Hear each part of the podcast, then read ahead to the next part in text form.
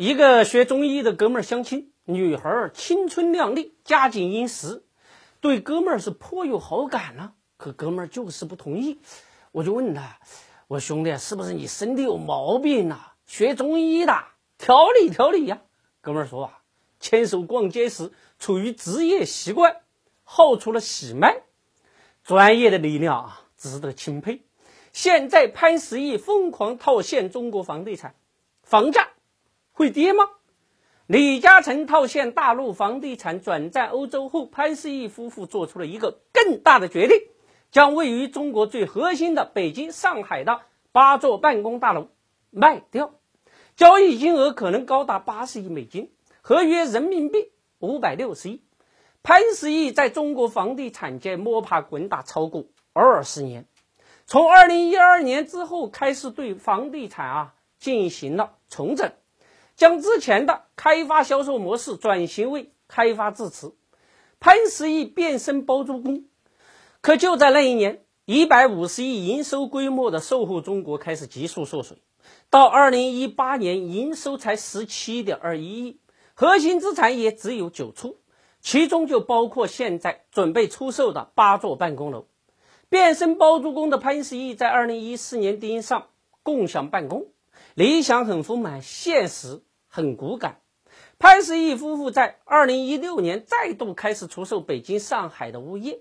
二零一九年最新财报上，售后中国有六百三十六亿非流动性资产。如果抛掉北京、上海最核心的八大资产，售后中国还有啥资产去支撑一百四十亿港币的股价呢？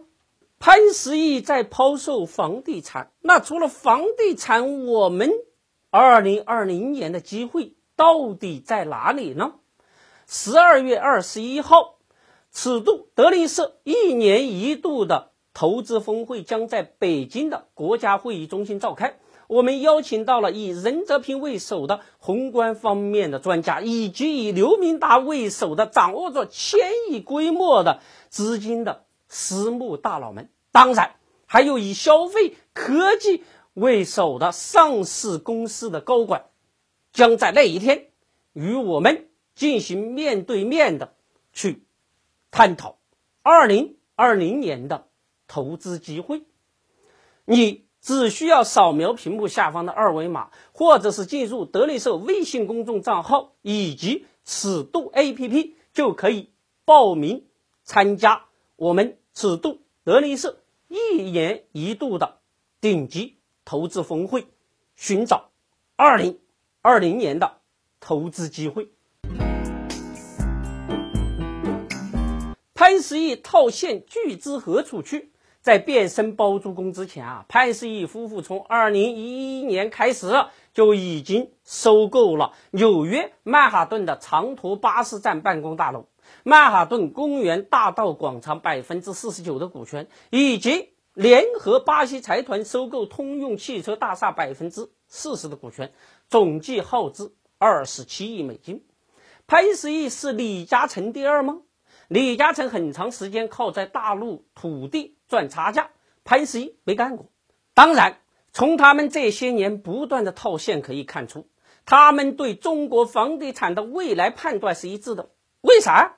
因为北京五大核心商业圈写字楼的空置率，二零一九年前三季度同比上升了百分之二十点六，整个北京市更是同比上升了百分之四十点九，上海同比上升百分之十八。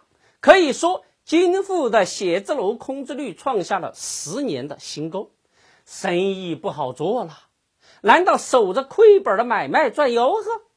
潘石屹套现背后是六零和八零后婴儿潮催生的1997至2017年房地产三十年大周期结束了，下一波由人口年龄结构带来的大规模购房需求得等到2010年后的婴儿潮三代结婚生子，大概2035年吧。中国已不缺房子，满足不了的是人们的贪欲。现在的房子已经不再是刚需，二零一七年就超过了二点七亿套，实在是太多了。房子已经变成了投资商品，成为部分人牟利的工具。在房住不炒的国家使命面前，相信专业的力量，大势决定房价的未来。不要去二三四线城市啊投机。面对喷十亿的套现，也许老百姓会说：“哎呀，打麻造飞机要往远处看噻。”哼，我们啊投资就真的要往远处看。那到底看什么呢？十二月二十一号，尺度德力社一年一度的投资峰会将在北京的国家会议中心召开。我们邀请到了以任泽平、刘明达为首的宏观以及私募方面的大佬，还邀请到了消费科技类上市公司的老板、高管们，与我们一起面对面去寻找二零。二零年的投资机会，你只需要扫描屏幕下方的二维码，以及进入德力社微信公众账号或者是尺度 APP，就可以报名参加我们的年会。也许二零二零年的机会在那一天你就能够抓住。